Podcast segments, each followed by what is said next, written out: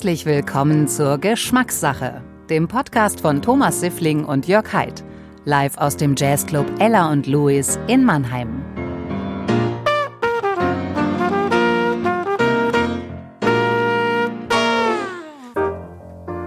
Schön, dass ihr wieder dabei seid. Wir freuen uns, dass ihr eingeschaltet habt. Und äh, wir werden wie immer musikalisch durch den Abend geführt vom großartigen Daniel Brandl am Klavier. Und wie immer haben wir einen aufregenden, inspirierenden Gast heute. Und den wird euch jetzt der Jörg gleich vorstellen. Ja, auch von meiner Seite ein herzliches Hallo an alle, die uns zuhören. Ich freue mich, dass heute Marco Laufenberg bei uns ist. Es gab in, im Fernsehen mal eine Sendung namens Was bin ich mit Robert Lempke. Wenn Marco da mitgemacht hätte, hätte er vermutlich das Rateteam zur Verzweiflung gebracht, denn er hat einen Beruf, den gibt's eigentlich gar nicht, aber es gibt ihn doch, da kommen wir noch drauf, denn Marco ist Warm-Upper, unter anderem beim Fernsehen. Marco ist aber nicht nur Warm-Upper, sondern auch Gelegenheitsmusiker, leidenschaftlicher Schallplattensammler und er ist Rennradfahrer mit einem doch recht ordentlichen, ansehnlichen Fuhrpark. Herzlich willkommen, Marco Laufenberg. Marco, herzlich willkommen. Ja, schön hier zu sein. Ist laut, das Klavier? Ja, es, ja ich habe auch eigentlich nichts verstanden von dem, was er gesagt hat. Aber war gut, oder? War eine super Idee, mich direkt neben das Klavier zu setzen. nicht- Geil, ist vielen nicht so. Kannst du aber deine Haare aus dem Flügelkasten rausnehmen, bitte?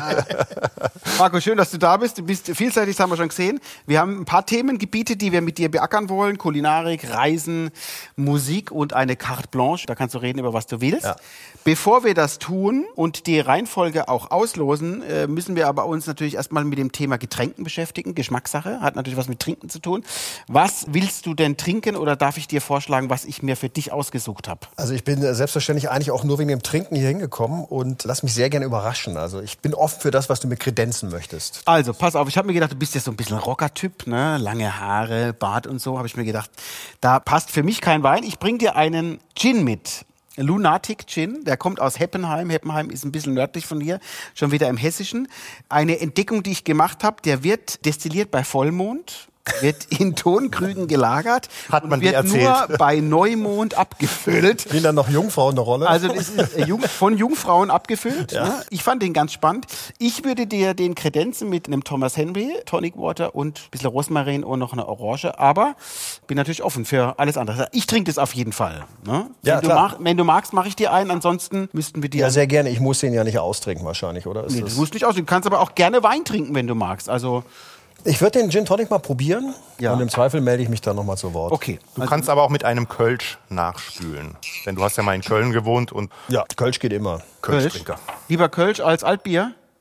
Da müssen wir, glaube ich, gar nicht drüber reden. Das ist eine Unverschämtheit, dass du hier auf einmal schlechte Laune verbreiten möchtest. Ich weiß jetzt nicht, was, in welche Richtung die, die Unverschämtheit Nee. Altbier Das habe ich nicht ist- ganz verstanden. Das geht gar nicht. Also, du bist ein Altbierliebhaber. nein, nein, nein, nein.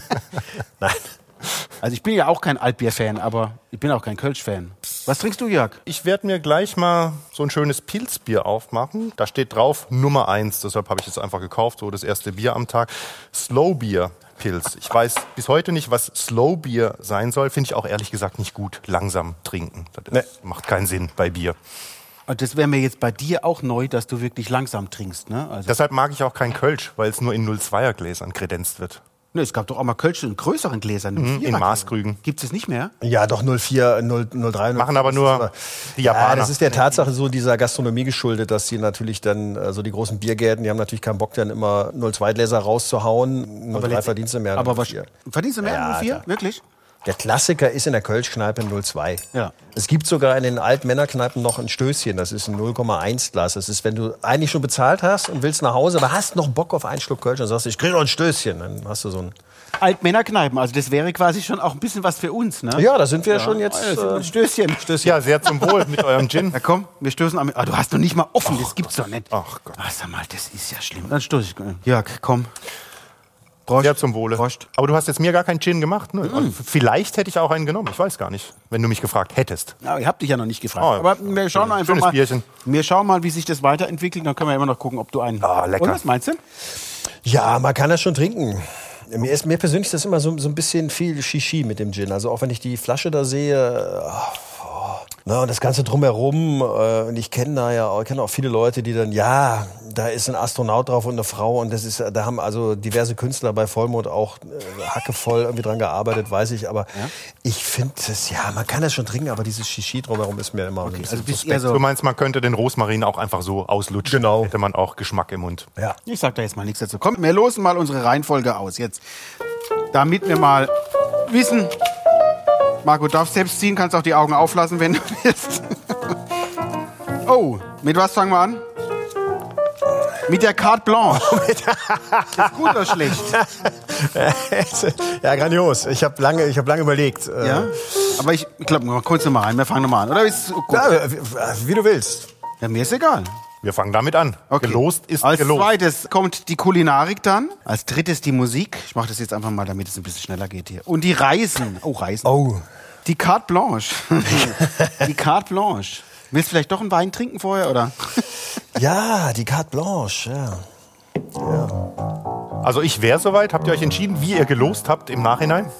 Ja, Carte Blanche, Kulinarik, Musik und Reisen. Gut. Wenn es für unseren Gast zufrieden ist. Ne? Also ich freue mich auf jeden Fall, dass wir mit dem Thema anfangen. Wenn du mal einen Wein trinken willst, sagst Bescheid. Gell? Ja, äh, ich würde gerne Wein trinken. Gut. Vielleicht kann der Pianist den Gin Tonic haben. Na, ich habe Komm, Jörg, mach mal weiter. Ich mache jetzt weiter die Carte Blanche.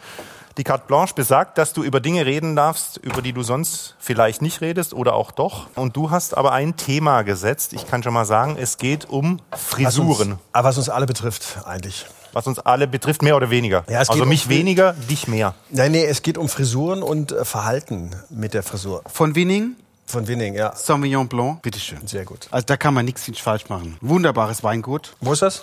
Hier in der Pfalz. Oh, das ist ja.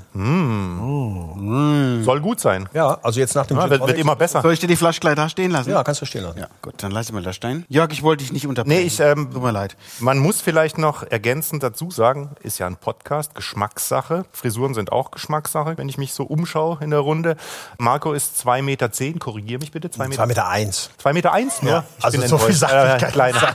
Marco ist zwei Meter Was sollen die 50. Leute denn denken? Ich dachte, nee, ich dachte erst 2,25, aber nee. Gestern Ähm, hast du noch 2,80 gesagt. ja, ja. Und trägt eine Langhaarfrisur, kann man so sagen, ne? Also ich, Ja. ich weiß nicht, worüber ich rede momentan, über Langhaarfrisuren, weil bei mir ist es, ich habe eher viel Gesicht. Ja, als ich auf dieses Thema für die Carte Blanche gekommen bin, habe ich eigentlich auch was anderes im Sinne gehabt. Und so habe ich so ein bisschen überlegt, wie wir hier sitzen werden. Und ich sage immer, wir sind ja grob ein Alter. Das Alter ist ein Daniel ist erst zwölf, er sieht aber jünger aus. Ja, okay, gut. Wir sind halt, Stößchen, Stößchen. wir drei hier sind jedenfalls definitiv keine 20 mehr. Stößchen, Alter. Ich bin tatsächlich etwas über zwei Meter groß. Ich trage seit ich 15 oder 16 bin, also das heißt seit 35 Jahren trage ich lange Haare, also schulterlang. Matte könnte man Matte, man kann schon Matte dazu sagen. Naja, mit 50 ist das Haar halt dünn. Ne? Also um das mal deutlich zu sagen, es wird halt hier oben schon sehr, sehr licht, was jetzt bei meinem Beruf eigentlich auch eine ganz coole Situation äh, oftmals bringt. Der Gildo Horn-Gag im Warm-up funktioniert immer. Ne? Also ich kann halt das Warm-up anfangen mit den Worten, ja hier, keine Angst, ich sehe diese Blicke, wie guck mal, wie unwürdig Gildo Horn macht das Vorprogramm, wenn ich also ein Warm-up bei einer Fernsehshow mache, das mache ich auch, wenn ich Stand-up-Comedy-mäßig unterwegs bin. Das ist immer so, da merken die Leute, aha, der weiß, dass er eine komische Frisur hat. Weil Es gibt aber Produkte, ne? Oder auch Ärzte. ja, es gibt Produkte und so weiter. So, und, und bei dir, also Thomas mit Verlaub, also ganz ja. volles Haar hast du auch Nee, nicht mehr. Aber ich habe das schon seit 16. Genau. 16, 15. Und ich hatte nie lange Haare. von Jörg, da brauchen wir gar nicht Du drüber. weißt ja nicht, was unter meiner Mütze ist. Ja, ich weiß schon was. Doch, wir unter deiner wissen, Mütze wir, ist. wir beide wissen genau, was unter deiner Mütze ist. Und meine Intention, was dieses Thema angeht, war jetzt eigentlich, wie müssen wir damit umgehen? Ich arbeite in der Medienbranche, ich mache Warm-up für Fernsehshows. Das heißt, ich kenne ganz viele, ich sage jetzt mal Stars, Persönlichkeiten, berühmte Menschen aus Funk und Fernsehen, die ähnliche Probleme haben. Und ich kenne halt Ich habe keine Probleme. Thomas hat Probleme. Ich kenne ganz viele, die dann tatsächlich nicht wissen, wie sie damit umgehen können. Also mal so gesagt, auf einmal sind also Mützen sind ganz modern und ich weiß auch, dass es da Haartransplantationen gab, die also irgendwie nicht funktioniert haben oder Schütthaar. Es gibt da Leute, die brauchen so viel Schütthaar, das Was ist denn Schütthaar? Das ist, wenn du also quasi bevor du auf die Bühne gehst, kriegst du Haare auf den Kopf gekippt. Aus der Dose. Ja, ja, genau, aus der Dose. Echte Haare? Ja, und dann sieht's wieder voll aus. Hatten wir das jetzt einen Maskenbildner gemacht, habe ich meiner Freundin bei einer Produktion, äh, sagt er, komm Marco, ich hab mal für dich. Und dann, Da kommen klebrige Haare raus? Oder ja, ja, das wird also quasi alles Das ist aufgefüllt. wie das Spray vom Giuliani, das Ja. dann runterläuft, wenn's, wenn man schwitzt. Ja, da, das ist, äh, nee, da- also das ist tatsächlich auch so schweißfest. Ich habe meiner Freundin dann ein Foto geschickt und die sagt, ah, sieht total super aus. Und äh, der Maskenbildner sagte so, äh, ja, der erste Schuss ist immer umsonst. Ne? und ich persönlich sehe das tatsächlich so. Lass mich ähm, mal kurz bei deiner Freundin einhaken. Das wäre ja schon eine interessante Sache. Also du nimmst ja deine Frisur für deinen Job, fun funktioniert das gut. Was sagt denn deine Freundin zu deiner Frisur? äh, die sagt tatsächlich, ich habe ihr angeboten, dass ich mir die Haare abschneide, wenn Wie wäre das gewesen? Also ganz kurz dann oder ja ja, also ne, also eine eine Frisur eine auch ordentliche Frisur halt? eine, eine ordentliche Frisur meinem Alter entsprechend. Und dann sagte sie, nee, sieht doch süß aus. Oh Also, ja, das ist schon mal gut. insofern ist Also das... mit dem, diesem D'Artagnan-Bärtchen und so, ich finde schon, dass das gut. Du siehst ein bisschen frankophil aus. Du Ja, ja, könntest genau. auch bei den drei, äh, bei den drei Musketieren. bei Ja, den drei Musketieren mitspielen, ja? ja das habe ich aber nicht immer. Das habe ich jetzt wieder seit ein paar Monaten, vor zehn Jahren schon mal gehabt. Sieht gut aus. Ja, ja. Also wenn ich eine Frau wäre, Ja. super. Wärst du gerne Frau, Thomas? Och, ich habe viel Weibliches an mir. An dir. In mir, an mir. Okay, Entschuldigung, also weiter. Ja, jedenfalls, das ist meine Carte Blanche. Also wie geht man damit um? Wie gesagt, ich kenne halt viele, auch Menschen, die in der Öffentlichkeit stehen. Also ich sehe mich halt so halb in der Öffentlichkeit, sag ich mal. Ich bin ja jetzt kein berühmter Mensch oder was. Also äh, Leute, die regelmäßig vor Fernsehkameras stehen, sage ich mal, die damit ganz offensichtlich arge Probleme haben. Also die ich jetzt auch ernst nehme. Und ich, ich persönlich sehe es tatsächlich so, dass ich, naja, ich gucke halt schon in den Spiegel und denke, boah, schade, hat's auch mal volles Haar. Aber auf der anderen Seite ist mir das mir Wann ist persönlich das, auch wann ist das passiert? Also wann hast du das Gefühl gehabt, die Haare fallen bei dir aus? Oder es wird lichter?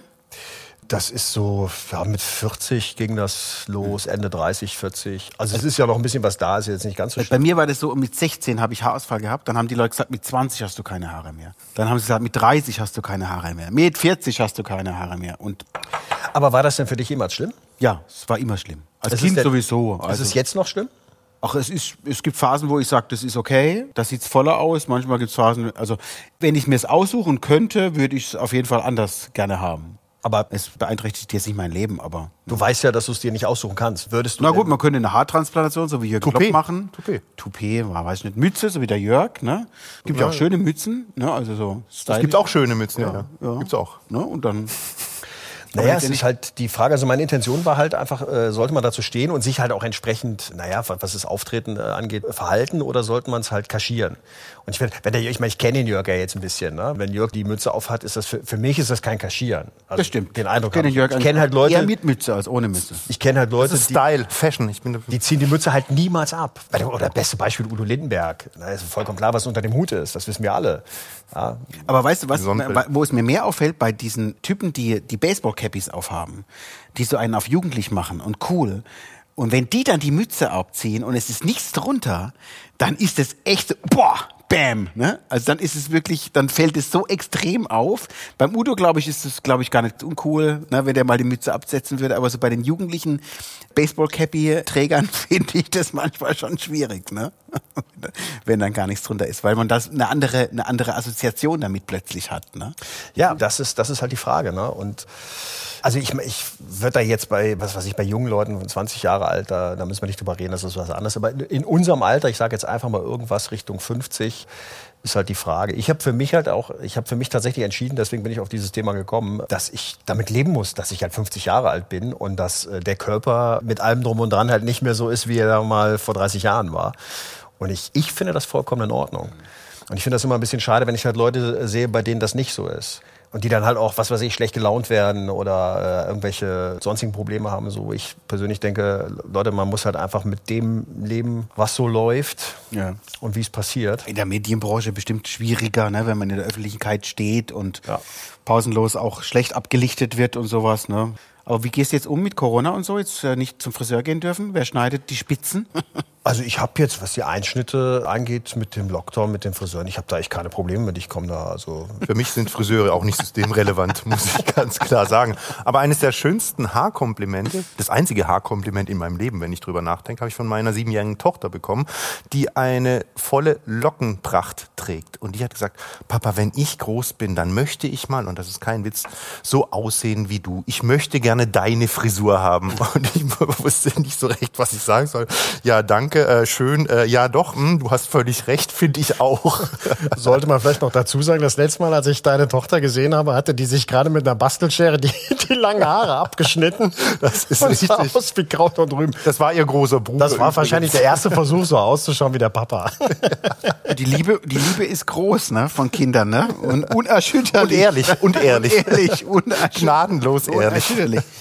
Ja, aber wenn du jetzt also mit viel Prominenz zu tun hast, hast du ja schon gesagt, es äußert sich manchmal, manche sind dann schlecht gelaunt, weil sie einfach schlecht dastehen oder weil sie sich schlecht in Szene gesetzt fühlen dann auf der Show und sagen, hey, da sieht man ja meine Matte oder was ist, was ist da los? Ja, ich glaube halt, ich meine, jeder, jeder Mensch stellt ja irgendetwas dar. Das ist ja auch richtig so. Ich, jeder ist eitel. Ich bin ja auch eitel. Es wäre, wär, glaube ich, schlimm, wenn, wenn Menschen nicht eitel wären. Ich sehe das aber so, ich stehe halt auch auf Bühnen wirklich quer durch den Garten. Also ich habe Publikum, was 16 ist, genauso wie Publikum, was 70 oder 80 ist. Und ich muss die alle bedienen. Und ich merke halt, dass ich bei den jungen Leuten trotzdem ankomme, trotzdem ich 50 Jahre alt bin und dünnes Haar habe oder äh, halt für die eigentlich ein alter Sack sein muss. Aus dem einfachen Grunde, ich bin äh, offen und ehrlich. Ich versuche nicht an, auf cool zu machen, äh, sondern ich bin so, wie ich bin, stelle mich dahin und rede auch so, wie ich hm. rede. Und, authentisch. Ne? Du genau. nimmst dich auch nicht so ernst. Und das finden die aber geil. Und das, gibt, das hat mir letztendlich auf die Dauer die Bestätigung gegeben, das ist eigentlich scheißegal, wie du ausschaust. Also ich kokettiere ja auch damit. Das, die lachen dann halt auch. Die merken halt auch, das ist auch dieses Cindy aus Marzahn-Prinzip, die, wo eine dicke Frau auf der Bühne steht und ich habe für die jahrelang Warm-up gemacht und es saßen halt ganz viele dicke Frauen im Publikum, die gemerkt haben, ey, da ist eine, die sieht im Prinzip so aus wie ich, stellt sich auf die Bühne, ist rotzfrech und ist lustig dabei und hat ein Selbstbewusstsein was vielleicht innerlich dann auch anders ausgesehen haben mag teilweise. Ne? Und da merkst du halt, worum es geht. Und wenn ich mich auf die Bühne stelle und versuche, 18 zu sein oder 20 oder 25 zu sein, dann ist das letztendlich mhm. eigentlich lächerlich. Mhm. Stelle ich mich lieber als 50-Jähriger hin und sage, so, ihr 18-Jährigen. Ich verstehe das zwar nicht, was ihr da für Musik hört, aber ja, wenn ihr da Spaß dran habt, dann. aber man kann ja auch sehr gut mit den Schuhen ablenken, was du heute so ein bisschen tust. Du trägst Schuhgröße? Ah. Marco sitzt direkt am Flügel, kann uns nicht hören, kann uns nur Jetzt höre ich dich wieder, ja. Jetzt? Besser? Besser so? Schuhgröße. Die Schuhgröße? 50. 50. Schuhgröße 50. Jetzt muss man dazu sagen, oh. Marco trägt giftgrüne, wirklich neon-giftgrünste Schuhe, Turnschuhe, Sneakers, wie auch immer, in Größe 50. CF74. Wo, wo gibt es diese Schuhe zu kaufen? Äh, die habe ich tatsächlich, das ist kein Scherz, auf Mallorca im Outlet Store dieser bekannten Firma, die diese Crossfit-Schuhe, steht da drauf, hergestellt haben, äh, gekauft. Äh, die lagen da wahrscheinlich auch ein paar Jahre lang, weil sie keiner gekauft hat. In Spanien mit Sicherheit.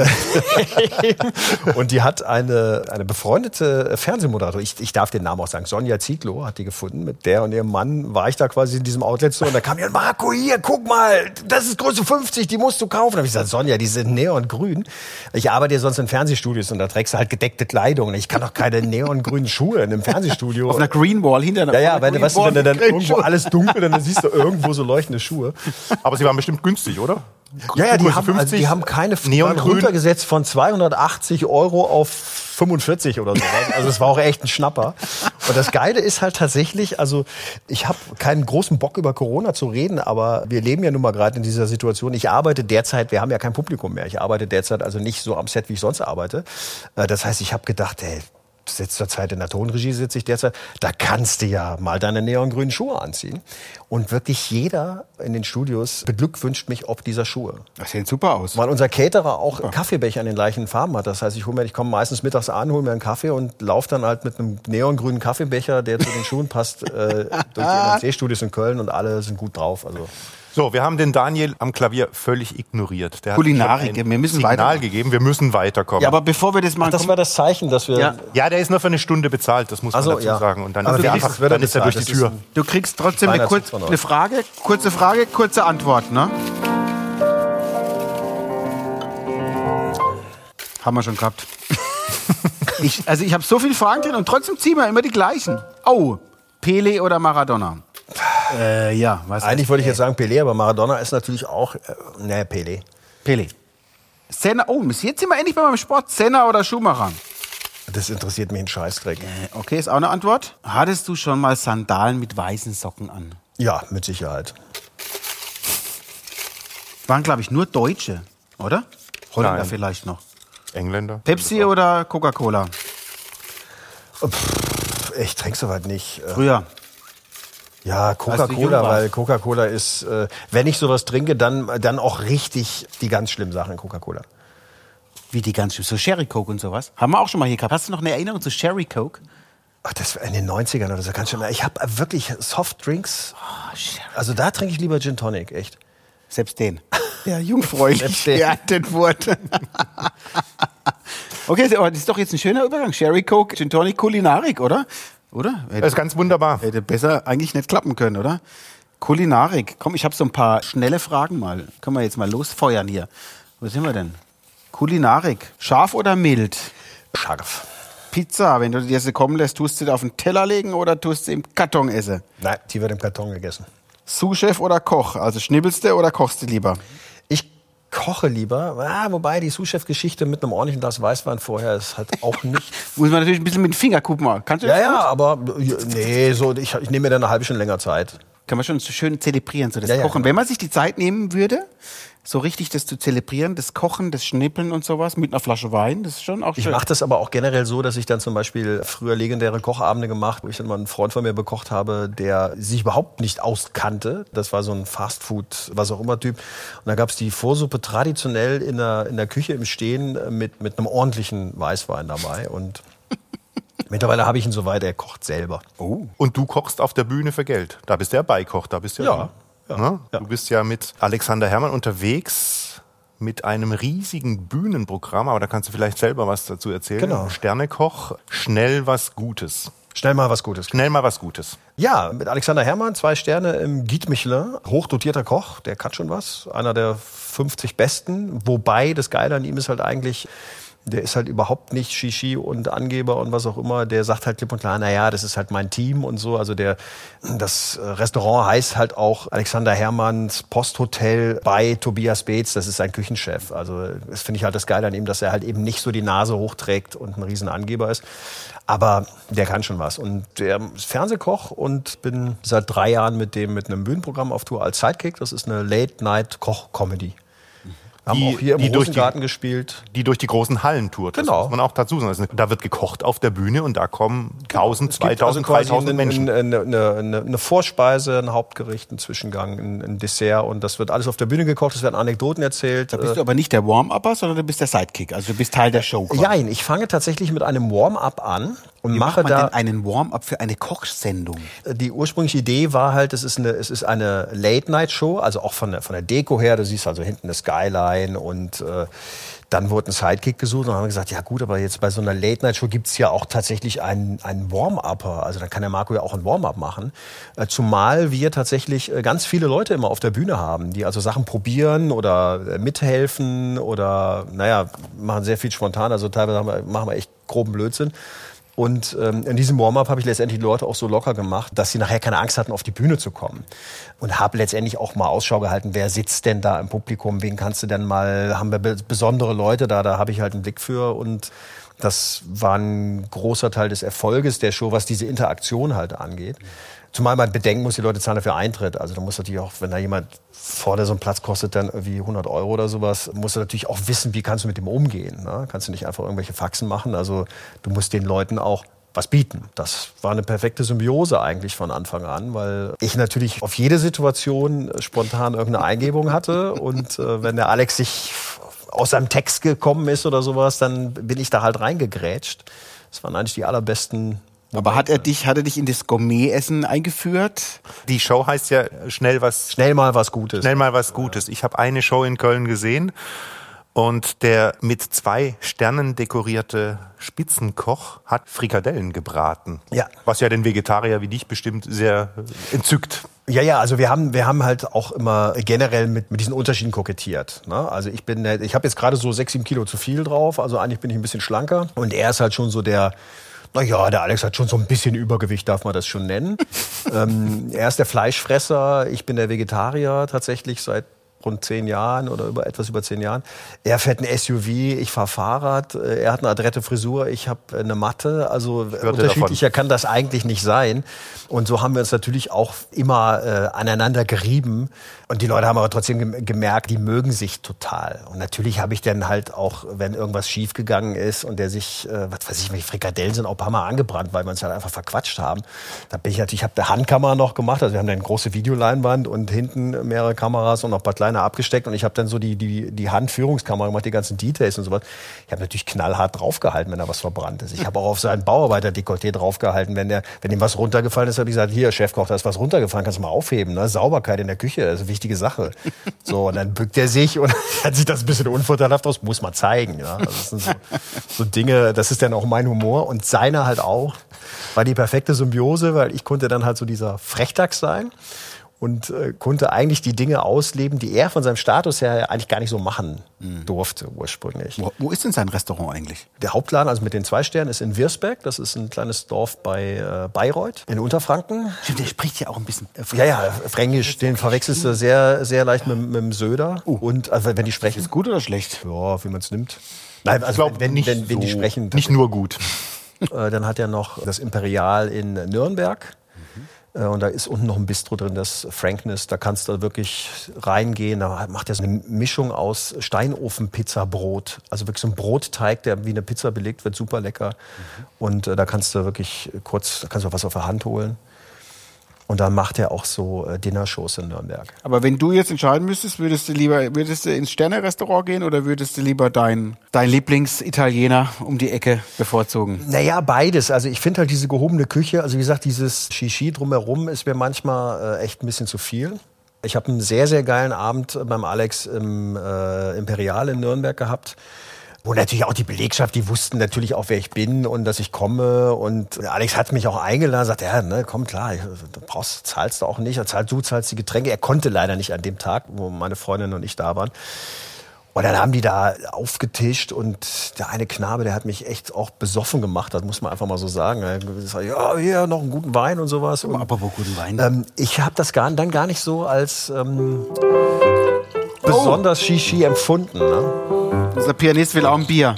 Ihr müsst mich kurz entschuldigen. Unser Pianist will ein Bier. Der Pianist hat Durst.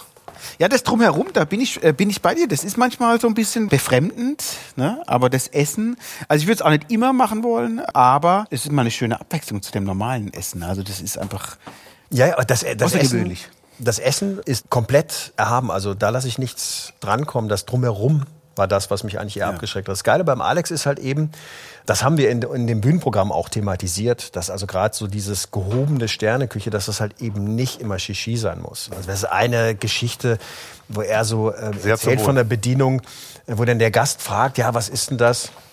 Und die Bedienung sagt, fuck, das habe ich vergessen. Sehr gut. Das, ist, das ist halt das, was er geil findet. Mhm. ist er ein guter Chef? Glaubst du, dass er ein guter Chef ist? Ja. ja? Hätte ich jetzt auch gesagt. Bei Sterneköchen ist es ja echt so, da gibt es ja diejenigen, wenn man am, vom Teller der Partnerin zum Beispiel mal kostet, gibt es einen Koch, den wollen wir jetzt natürlich nicht nennen, dass dann auf der Rechnung steht, vielen Dank für Ihren Besuch, bitte sehen Sie von einem weiteren Besuch in unserem Etablissement ab. Finde ich äh, sehr ja? kurios, dass du das sagst, weil das ist quasi in diesem Wortlaut ein Teil unseres Bühnenprogramms. Okay. also was der Alex wirklich exakt so erzählt, also fast Wort für Wort und, ja. und dann auch klipp und klar sagt vor 3000 Zuschauern, das ist absoluter Bullshit. Ja. Wir freuen, ganz im Gegenteil, wir Sterneküche, also er spricht, also zumindest mal er oder spricht mal für sein Team und das sind nur wirklich ein paar Dutzend Leute in den mehreren Restaurants, äh, freuen uns, wenn die Leute das machen, weil sie Spaß eben an diesem Essen haben. Und dem Alex geht's, und das habe ich gelernt in dieser Zeit, seit ich mit dem unterwegs bin, dem geht's halt wirklich um, um das Essen, um das, worum es halt geht, das Essen und nicht dieses... dieses ich finde es auch befremdend. Also mein Freund Vincent Kling aus Stuttgart sieht es genauso, der kann es auch überhaupt nicht verstehen.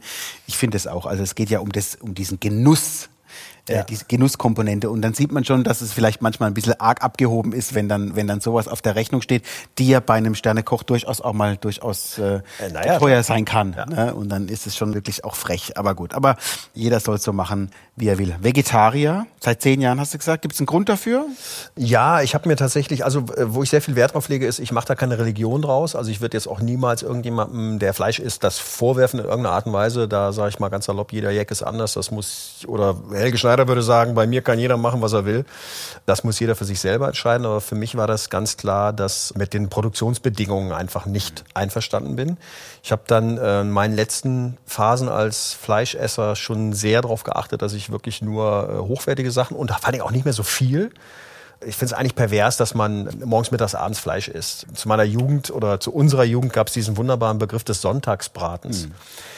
Und da hast du mittwochs noch irgendwie eine Scheibe von auf dem Schulbrot gehabt. Der Sonntagsbraten, den die Oma am Sonntag gemacht hat, da wurde mehrere Tage von gegessen und da gab es nicht jeden Tag Fleisch. So, und jetzt mit dem Fernsehcatering könnte ich teilweise, haben wir drei Fleischgerichte und dann mittags und abends, wenn es ein lange, langer Produktionstag ist, abends nochmal warm. Also ich könnte sechs Fleischgerichte an einem Tag essen. Und wenn du dir dann vor Augen hältst, wie das produziert wird, dann kann man schon zu dem Schluss. Bei mir ist es halt so, ich kann äh, schwerlich unterscheiden. Ich gehe nicht zum Caterer und sage, ich bin halt viel unterwegs, gehe nicht zum Caterer und sage, hör mal, wo ist denn das Fleisch her, was du da hast?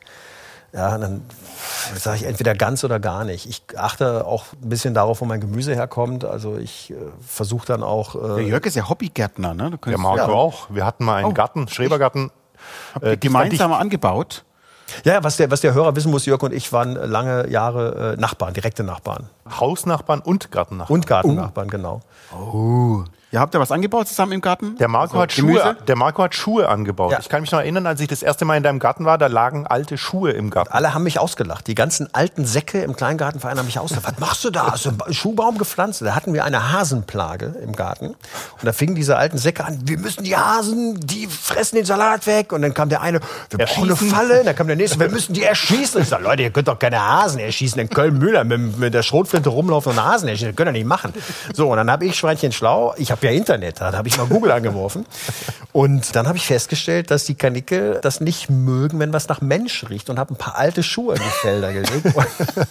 und alle haben mich ausgelacht und ein halbes gesagt, Jahr später, Schuhgröße 50. Genau, Schuhgröße. ein halbes Jahr später waren die Kanickel weg und dann waren über Monate später die ganzen alten Säcke haben dann ihre alten Schuhe irgendwo ausgegraben. Du bist jetzt Sprecher dieses Vereins geworden? ja, uh, das habe ich nicht gemacht. Die haben mich irgendwann mal gefragt, Marco, willst du hier nicht? Äh, das heißt tatsächlich Blockwart hieß das. Blockwart, oh ja. Also der, der, der äh, rumläuft und guckt das, ne? Nein, das ist tatsächlich ein Block, also der Kleingartenverein Köln-Müller. Block 8. Acht Blöcke oder was auch immer, 15 Blöcke und wir waren Block 8. Gefängnis, gell? Da gibt's halt einen Wacht, einen Ansprechpartner. Das ist ein bisschen unglücklich, ist der Ausdruck gewählt, Blockwart. Dann bin ich tatsächlich vorgeschlagen worden. Ich sage, sorry, aber ich mach das nie. Man muss dazu sagen, das deutsche Kleingartengesetz ist von, weißt du es, ich weiß nicht von wann, aber es ist 20 oder sowas. Genau, und so klingt's auch. Und, ja. und habt ihr eure Parzellen noch oder nicht mehr? Der Marco wohnt nicht mehr in Köln, der ist jetzt ins Bergische Land gezogen, in ein kleines, beschauliches Städtchen namens Much. Nee, ist falsch. Du wohnst in, in einem von 53 Stadtteilen von Much. Bei 110 Stadtteilen. 110? Oh, habe ich schon wieder die falsche ich Zahl. Bin aufs, ich bin aufs Land gezogen. Ist das eine Millionenstadt, von der wir noch nie was gehört haben, weil die 110 Stadtteile hat? Ähm, äh, das ist eine internationale Stadt wegen Much, Matsch. Ja, stand, ja, genau,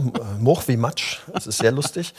Und es gibt auch noch übrigens ein in Sineu auf Mallorca ein Ungeheuer, es ist eine Sage, die Sage eines Ungeheuers, das heißt Much. Ich war in Sineu ähm, an der Radrennbahn in der Kneipe und dann hieß war da ein Schild, da stand drauf I love Much. Da habe ich gefragt, was heißt das alle? Ich, ich wohne im Much. Da habe ich erstmal einen Schnaps gekriegt aufs Haus, weil das so eine, so eine alte Sagengestalt ist. Also und die Frage ist bis heute nicht beantwortet, aber der Schnaps war gut.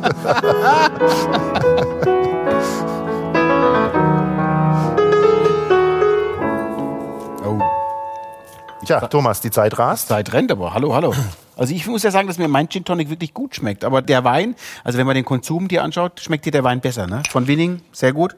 Ja, ist auf, jeden Fall. Ja, ich, ich finde den Gin Tonic, also die Orange ist ganz gut im Gin Tonic. Ja. Ähm, eine Bio-Gin äh, Bio -Gin Tonic Orange. Eine Bio-Orange Gin Tonic. Ja, ich will hoffen, dass du hier da keine gewachste Orange reingetan hast. Das wäre oh Gott, das wird meine Frau nie erlauben. Das sind wir wieder bei meiner Frau, ne? Komm, wir machen noch mal, wir ziehen noch mal kurz was, komm. Ich will hier mal.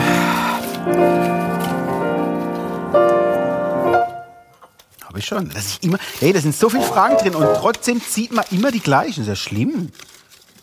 Aber auch schon. Es sind wirklich viele Fragen drin. Ne? Thomas macht es ja auch gerne spannend, also richtig ja, spannend, ich, muss man auch sagen. Es ist für, für die oh. Hörerinnen und Hörer wahnsinnig spannend. Welchen Sportwagen willst du gerne mal fahren? Jetzt hast du natürlich gesagt, dass du gar kein Auto hast. Das ist ein bisschen eine komische Frage, aber komm.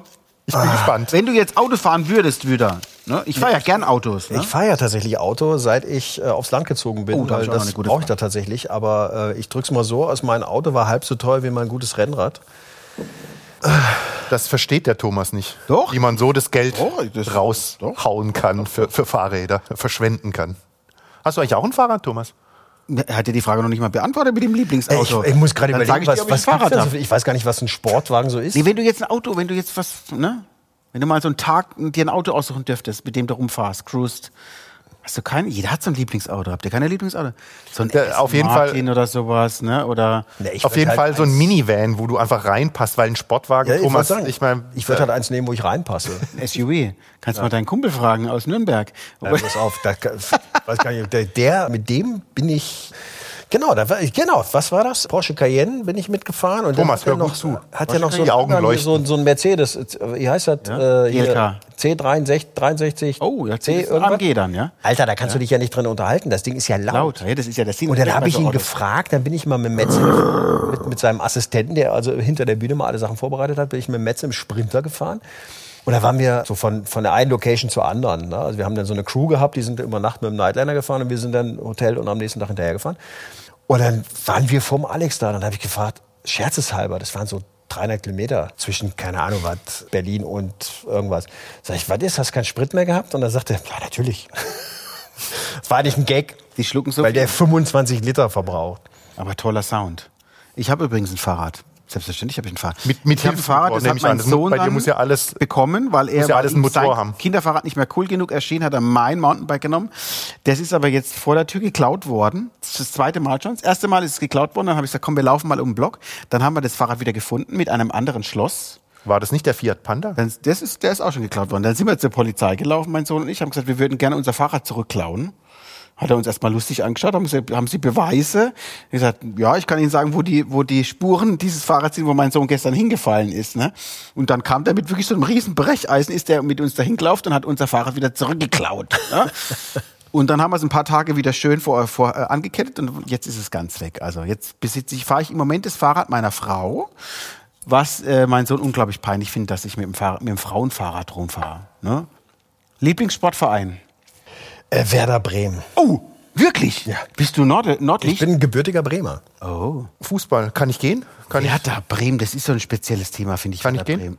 Braucht Ja, ihr das noch? ist, das Du ist jetzt also. da mal mit, was, äh, der Kofeld, bleibt er oder nicht? Ja. Ah, ich glaube, der kriegt ein Angebot von äh, Gladbach. ja, das kann sein. Ich glaube aber, dass er trotzdem bleibt. Wirklich? Ja, ja. Ah, Werder Bremen ist so für mich. Aber ich muss auch ganz ehrlich sagen, zurzeit ist mir, also ich bin zwar Werder Bremen, ich habe schon, ich habe da Rui Völler spielen sehen, ich bin mit sechs Jahren das erste Mal mit meinem Vater in der Ostkurve gewesen.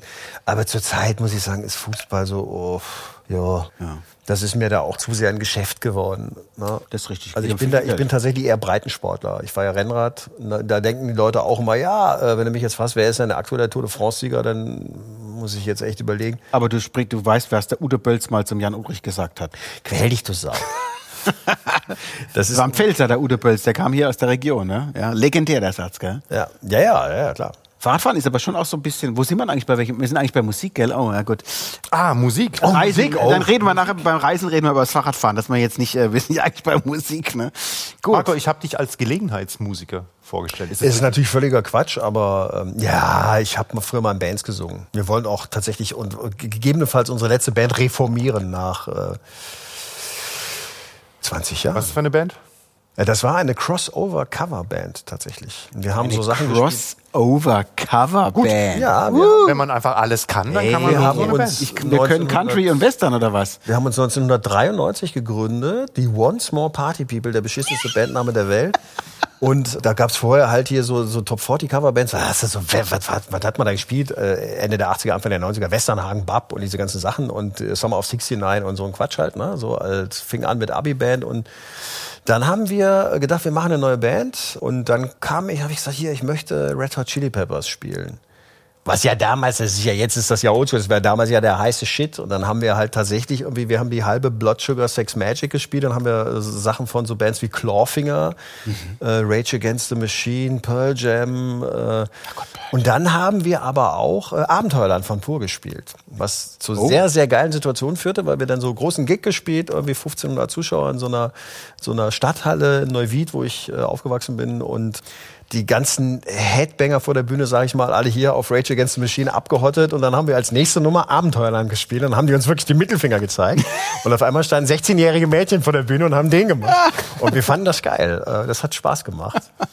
Und war auch eine gute Band. Also wir haben dann auch so, wir haben so Sachen gespielt, was weiß ich, Living Color, was eine, was eine Band ist, die, also da spielt so Vernon Reed mit, was einfach ein unfassbarer Gitarrist ist. Und der, der Uli, unser Gitarrist, der übrigens tatsächlich dann irgendwann mal Vizepräsident von der EMI war, von der EMI war und jetzt einen Musikverlag in, in, Bochum hat, der ist halt auch ein saugeiler Gitarrist, der konnte das auch spielen. Und dann wussten wir, wir haben von Living Color Love Rares Its Ugly Head gespielt. Das hört euch das an, wenn ihr das jetzt hört.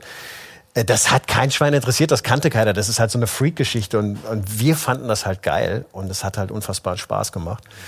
Und wir fanden halt Abenteuerland auch geil, weil das eine unfassbar geile Nummer ist. Ja, das Gibt's ist pur eigentlich noch? Ja, die gibt's ja? noch. Wirklich noch? Ich habe Hartmut noch vor zwei Tagen gesehen tatsächlich. Ja? Okay, Wahnsinn. Und da wollt ihr jetzt eine Reunion machen? Wir haben tatsächlich, es gibt eine WhatsApp-Gruppe, wo alle Mitglieder, wir haben so ein bisschen wie bei Spinal Tap drei Schlagzeuger gehabt. Dafür keinen Gitarristen, keinen Bassisten, egal. Doch, einen guten Gitarristen. Ja, ja, ich finde das sehr gut. Und, äh, es gibt eine WhatsApp-Gruppe und zugehört. wir haben tatsächlich, wir überlegen, ob wir eine Reunion machen. Also ich weiß halt nicht, ob wir da noch das, was wir damals gemacht haben, ob wir das noch irgendwie so einigermaßen. Die heutigen Top 40 Bands sehen auf jeden Fall anders aus, ne? Ja, wir würden das auch wirklich nur aus Spaß und Erfolg machen, um, und, um halt einen Kasten Bier leer zu. Ich hätte schon, schon, ich hätte schon Bock in so, so einem Laden wie hier einfach ja. mal zwei Stunden, oh, ich weiß nicht, ob wir noch zwei Stunden durchhalten würden, aber. ihr, könnt, ihr könnt nach einer Stunde eine Pause machen.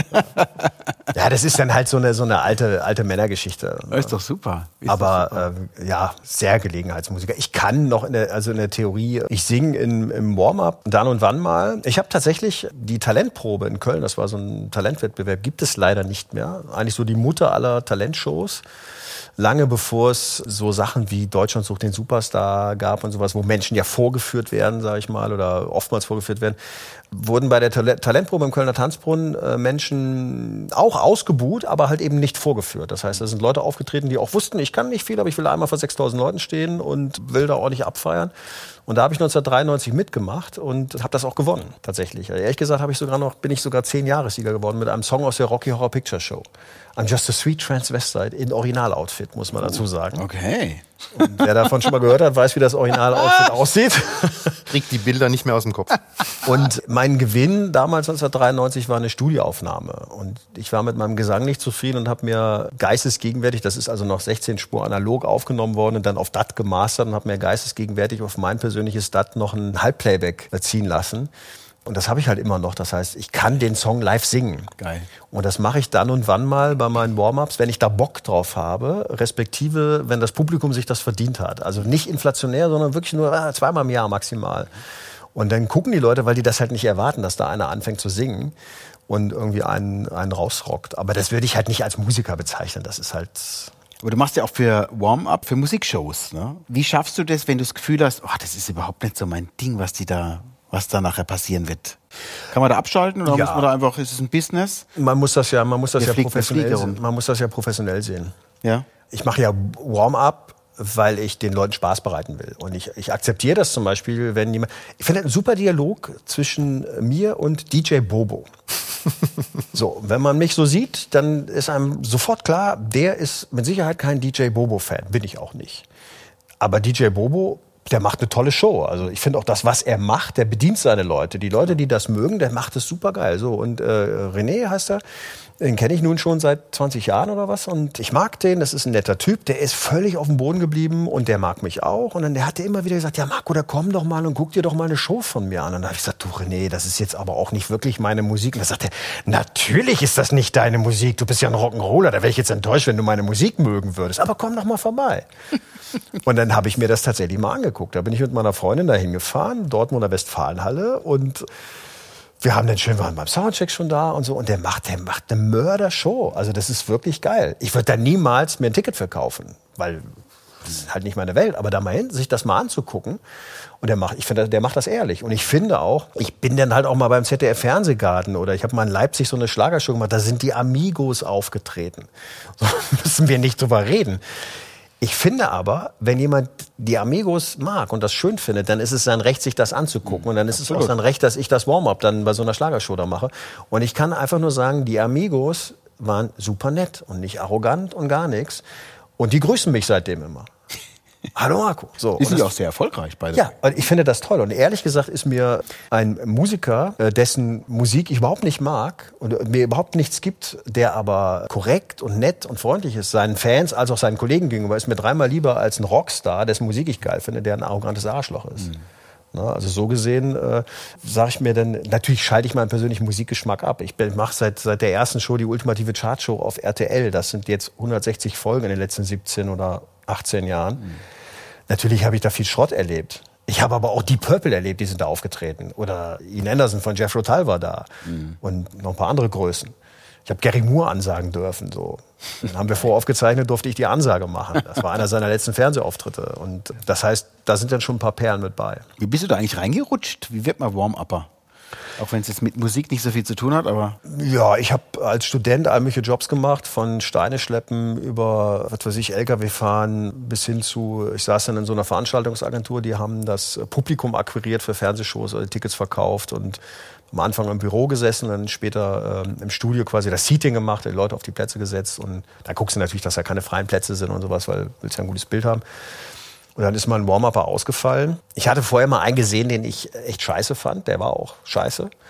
Und habe halt gesagt, das kann ich aber auch. Dann ist mal einer ausgefallen und dann sagte mein damaliger Boss, gab so einen Rundruf, äh, wer kann das machen, kennt einer? Einer sagte mein damaliger Boss, der Jörg, äh, ja, hier der Marco, der, der macht das.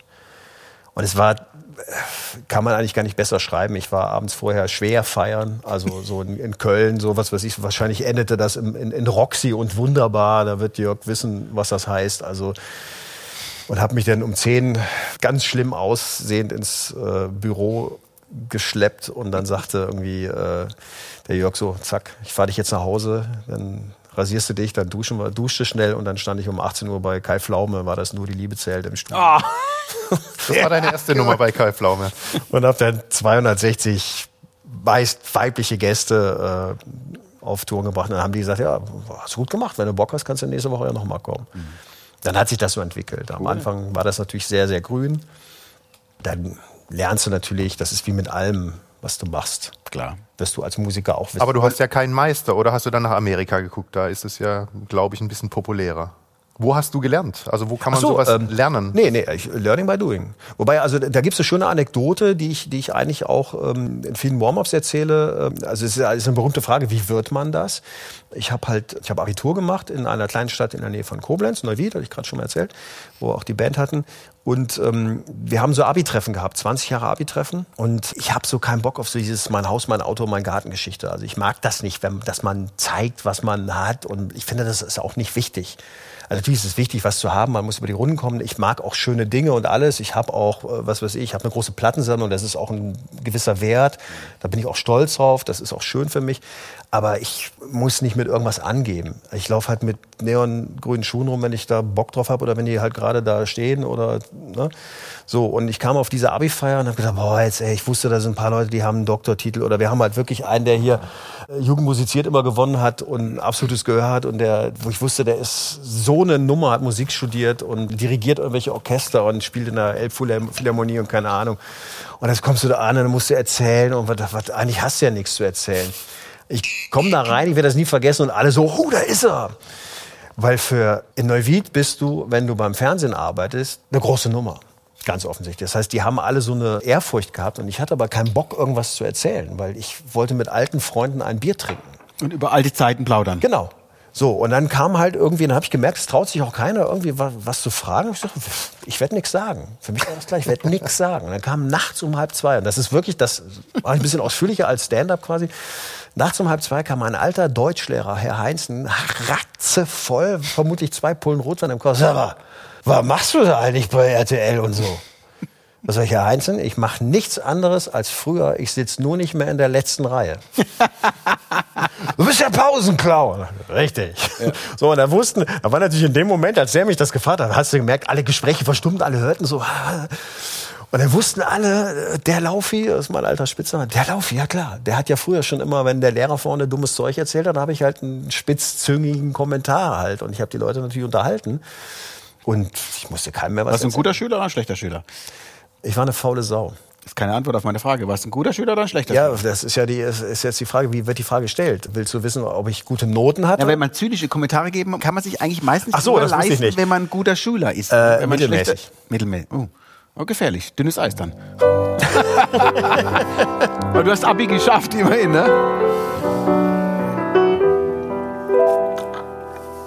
Man muss ja die Lehrer dazu auch haben. Es gibt ja Lehrer, die können damit gut umgehen, mit den vorlauten Schülern. Aber wenn du natürlich ein guter Schüler bist, ist es einfacher, vorlaut zu sein, als wenn man ein schlechter Schüler ist, glaube ich. Ich war nie ein guter Schüler, deswegen. Aber vorlaut. Ich war nie vorlaut. Ich war sehr zurückhaltend früher. Ja, ja. Wirklich? Du brauchst, du brauchst halt eben, du brauchst einen guten Lehrer. Ein guter Lehrer ist halt einer, der deine Talente fördert. Ne? Ich habe tatsächlich ein paar sehr gute Lehrer gehabt. Also mein Deutschlehrer zum Beispiel, der hat mir mal vor der, vor der gesamten Klasse einen, einen echten Einlauf verpasst und hat gesagt, hier, der Laufenberg, der könnte eine Eins in Deutsch haben. Es ist aber leider eine faule Sau, deswegen hat er nur eine Drei. Weil er das scheiß Buch noch nicht mal gelesen hat. Er hat zwar eine super Interpretation geschrieben, aber er hat das Buch ja noch nicht mal gelesen. Wenn er es gelesen hätte, dann wüsste er. So, so. so und der hat mir dann- Geil, aber ist geil, ne? ja, so, der hat mich, der hat mich musisch gefördert. Der kam dann an und sagte, mal, wir machen hier Theater AG. Hast du nicht Bock? Ich hätte da eine Rolle für dich. So, und dann haben wir Orpheus in der Unterwelt gespielt und ich habe den Aristos gespielt. Wir haben das als Comicfiguren gemacht. Ich habe den Aristos gespielt und der war Werner, diese damals sehr populäre Brösel-Comicfigur. Und ich kam mit so einem Shopper-Fahrrad da reingefahren mit langen Haaren und einer Kutte an und durfte auf der Bühne Bier trinken und rülpsen und einen Proleten spielen. Und es war ein großer Spaß. Also da habe ich die Welt dann auch ein bisschen, da habe ich gemerkt, es gibt halt auch Dinge, die in der, in der Schule interessant sein können. Und da war ich auf einmal auch gut in Deutsch. Ja, so einfach ist es. Die Welt gesehen, hast du gerade gesagt. Wunderbarer Übergang zu unserem nächsten Thema. Reisen. Bei Marco könnte ich mir vorstellen, leidenschaftlicher Rennradfahrer mit der einen oder anderen Maschine im Keller, er hat es ja eben schon erwähnt. Wenn Urlaub, dann Fahrradurlaub. Ja, ja, jein. Ich habe schon so ein paar Touren gemacht. Also ich habe meine, meine Schwester mal in Berlin besucht mit dem Fahrrad von Köln aus und Bist von Köln nach Berlin gefahren. Genau. Mit dem Trekkingrad vier Tage hin, vier Tage da geblieben, vier Tage wieder zurück. Das hört sich jetzt für einen normalen Menschen, für einen Außenstehenden, hört sich das jetzt als Wahnsinnsleistung an. Ist es ehrlich gesagt gar nicht. Es sind 650 Kilometer und äh, die in sind vier relativ, Tagen? relativ, ja, es ist ehrlich gesagt nicht so viel. Rückenwind. Man muss dazu sagen, als du noch in Köln gewohnt hast und äh, ab und zu mal in Düsseldorf arbeiten musstest und man sah dich so auf dem Fahrrad vorm Haus und dann, ah Marco, gehst du eine Runde Rennrad fahren? Nee, nee, ich fahre jetzt zur Arbeit. Ey, Moment, du bist ja in Düsseldorf. Ja und? Sind ja nur 40 Kilometer. Fahr ich, ja, muss auch wieder zurück, ja, sind es 80 Kilometer. Genau. So, also die Relation ist bei Marco ein bisschen anders. Deswegen warst du damals so schlank auch, ne? Ja, ja, ich bin tatsächlich in den letzten drei Jahren, seit ich aufs, aufs Land gezogen bin, nicht mehr so viel gefahren wie vorher. Und Wie kommst du denn überhaupt zum Fahrradfahren? Also wie kommt man zum Fahrradfahren? Das ist ja ziemlich eintönig eigentlich, oder? Ähm, bei mir war das so, dass ich tatsächlich, ich habe angefangen Rad zu fahren. Ich fand das ganz cool, bin aber lächerliche Strecken gefahren. Also meine erste Rennradtour, da bin ich nach 16 Kilometer, hing ich irgendwo in Deutz, hier Pollerwiesen oder was und war völlig fertig. Und dann bin ich das erste Mal 30 Kilometer gefahren, da war ich total stolz. Dann bin ich das erste Mal 50 gefahren. Da habe ich gedacht, ich hätte jetzt so eine Tour de France-Etappe gewonnen. Und 50 Kilometer Fahrradfahren, flach, ist ehrlich gesagt, das schafft eigentlich jeder. Also vielleicht mit zwei, dreimal üben. Das wurde interessant. Du kommst halt irgendwann an einen Punkt, wenn du merkst, wenn du Rennrad fährst, du kannst die Kraft, die du hast, selbst wenn es nicht viel ist, weil du gar nicht so trainiert bist, du kannst sie kompromisslos in Vortrieb umsetzen. So, das heißt, du kommst zügig von A nach B und dann merkst du auf einmal frische Luft, dann hast du Frühjahr, dann ist äh, ab März, April, Mai, dann Sonnenstrahlen und dann merkst du, irgendwas passiert da. Da werden wir irgendwelche Bodenstoffe ausgestoßen und irgendwann merkst du, ah, das ist eigentlich ganz geil. Das ist besser als im Auto sitzen oder bei mir war es dann damals halt die Straßenbahn und äh, dann merkst du auch irgendwann, hm, ich werde fitter. Ja, früher, wenn ich hier die Treppe hochgerannt bin, dann musste ich immer so ein bisschen tief Luft holen und jetzt geht das ja viel, viel besser. Ich habe dann aufgehört zu rauchen. Ich habe sehr viel geraucht. Also mit sehr viel meine ich zwei Packungen am Tag. Und habe von jetzt auf gleich aufgehört, also wirklich Cut mit körperlichem Entzug und alles. Und habe dann aber gemerkt, dass das Rennradfahren viel besser ging. Und da ging das exponentiell nach oben. Und dann war für mich eigentlich jeder Besuch, wie Jörg das gerade sagte, Job in Düsseldorf, ja, kann ich mit dem Fahrrad fahren. Ich bin in Oberhausen äh, in die Arena, das sind 80 Kilometer, waren das gewesen, vor 15.000 Leuten habe ich da gestanden. Bin ich mit dem Fahrrad in die Halle gefahren, nachmittags. Und habe wie selbstverständlich aus dem Rucksack meine Straßenklamotten geholt und habe mich dann auf die Bühne gestellt. Ich bin im Olympiastadion, da habe ich vor, vor 65.000 Leuten gestanden, wenn ich die Jesse Owens Allee lang mit meinem Access All Areas Pass und da rief irgendein Typ, der darf das, der darf das. Dann bin ich unter die Bühne gefahren und links war so war der Ton, äh, war der Lichtbereich für diese Produktion. Habe da schnell geduscht und bin um 15 Uhr auf die Bühne und habe 65.000 Leute gefragt, seid ihr gut drauf? Und habe vorher eine 80 Kilometer Runde gemacht. Das Wahnsinn. ist dann halt irgendwie geil. Also es gibt so einen Punkt, wo das am Anfang nicht. Deswegen für dich, du sagst wahrscheinlich, der ist irre. Aber es kommt irgendwann der Punkt, wo du merkst, 30 Kilometer ist gar nicht viel, dann kommen 50, dann kommen 80 und dann bist du irgendwann bei 100. Und für mich war dann der Höhepunkt, als ich, da kannten wir uns auch schon, ich bin dann mal nach, nach Gerlos gefahren in die Alpen, das waren 950 Kilometer in vier Tagen, mhm. mit dem Rennrad und nur im Rucksack. Das heißt, ich bin viermal hintereinander 200 Kilometer gefahren oder über 200. Und 200 Kilometer ist ein Marathon für einen, für einen Fahrten. Das Ganze auch, ich bin nicht die Flüsse lang gefahren, ich bin über den Westerwald gefahren, Vogelsberg und äh, ja. also das waren 12.000, 13.000 Höhenmeter. Ist es dann für dich eine Reise oder ist es für dich eine sportliche Etappe?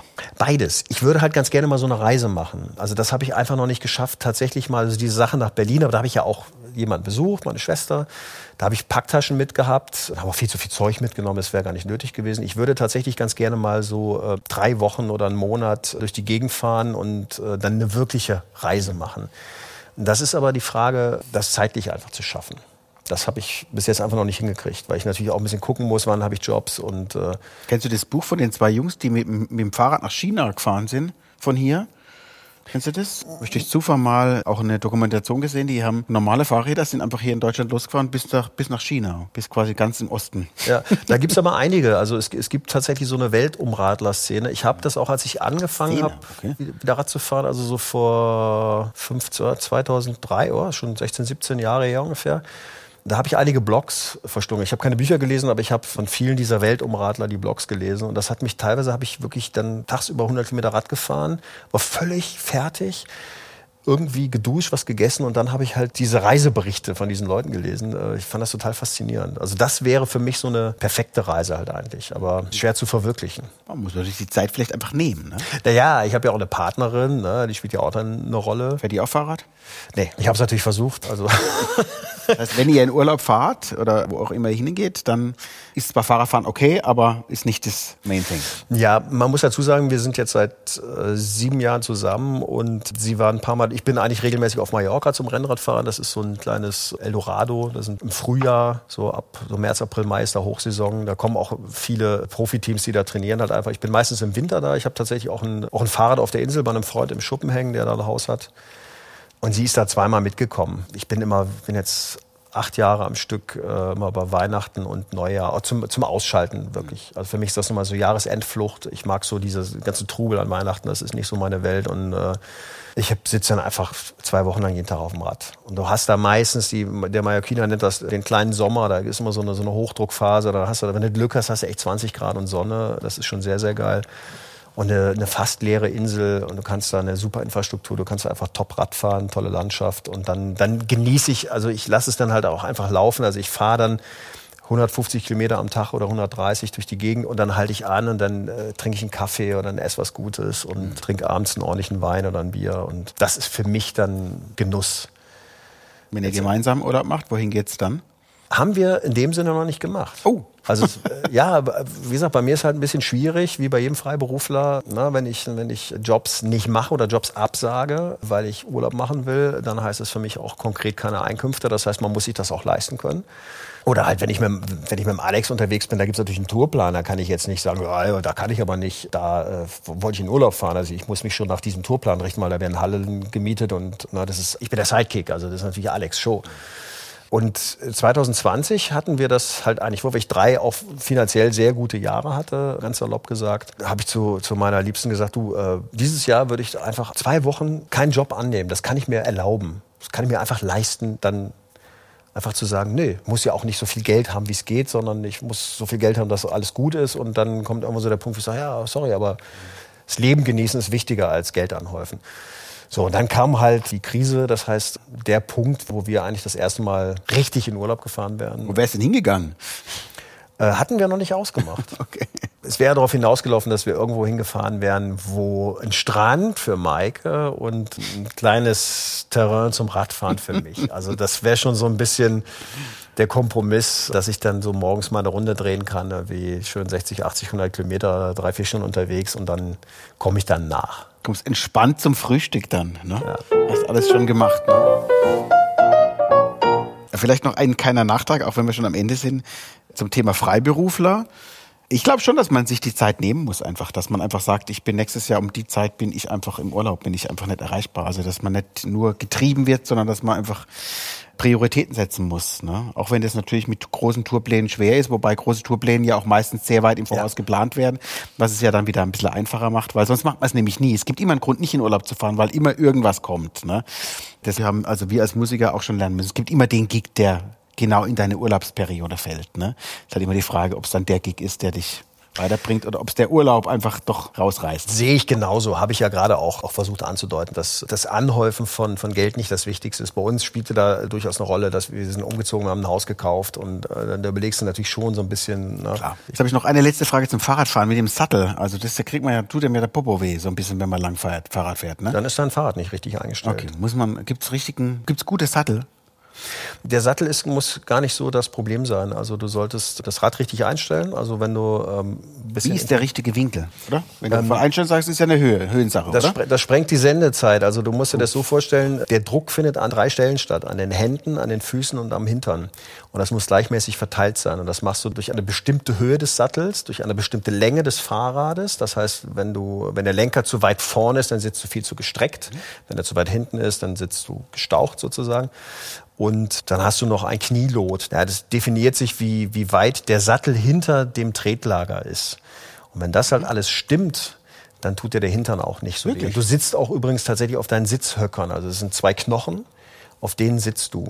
Ja. Und mit denen stützt du dich sozusagen ab.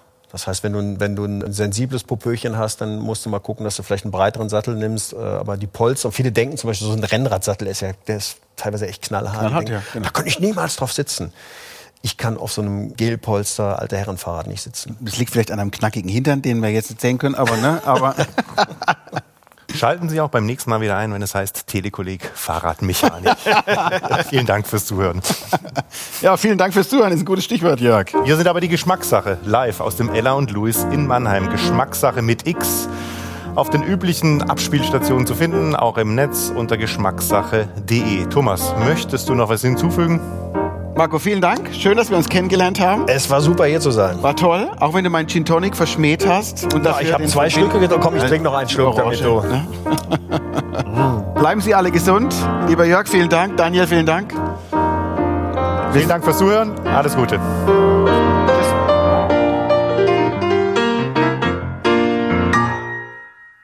Das war die Geschmackssache, der Podcast von Thomas Siffling und Jörg Haidt. Mehr Geschmackssachen im Netz und auf allen gängigen Streaming-Portalen.